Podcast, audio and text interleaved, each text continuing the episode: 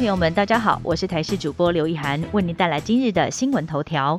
中小学以下学校在今天开学，除了要防疫大作战，北部学校甚至还要备弹。高雄市在昨天临时决定，国小在今天预防性停课一天，跟桃园市的幼儿园一样，在十四号才会再开学。而其他县市今天照常开学，但很多县市仍然是加强防疫工作，采取一人确诊全校就停课。北部因为缺蛋危机还没解决。根据中华民国餐盒食品商业同业工会推估，全台湾的学校午餐每一天大约需要二十四万到三十万颗蛋。农委会表示，目前鸡蛋数量还可以应应，但也已经协调优先提供学校午餐使用，肉类、水产等蛋白质来源也可以调配取代应用。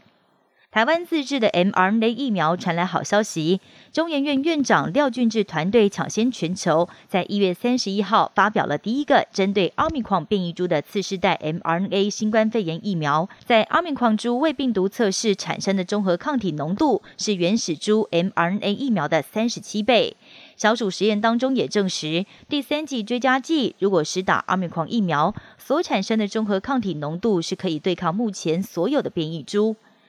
台湾的刮刮乐是由加拿大印制，塞港问题也冲击到刮刮乐的进口进度，导致农历年后的新款刮刮乐恐怕要延后到二月底才会上市。经销商透露，两千元、一千元面额的刮刮乐大多已经在大年初五就全部卖光了，五百元的面额也快要卖光。新款刮刮乐还不见上市的踪影，有经销商比喻了，好像是周年庆还没结束，在台面上就已经快没货可卖。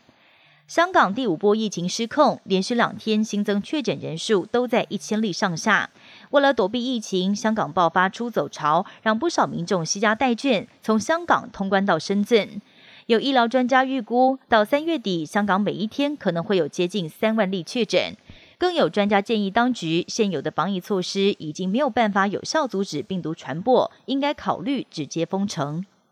欧洲皇室又传出有成员确诊，而这一回染疫的是英国查尔斯王储。英国王室在十号证实，七十三岁的查尔斯王储被验出新冠病毒阳性反应，目前正在自主隔离。至于王妃卡密拉的裁剪结果则是阴性。查尔斯在去年曾经说过，他跟卡密拉都已经接种过疫苗加强针，没有想到还是出现了突破性感染。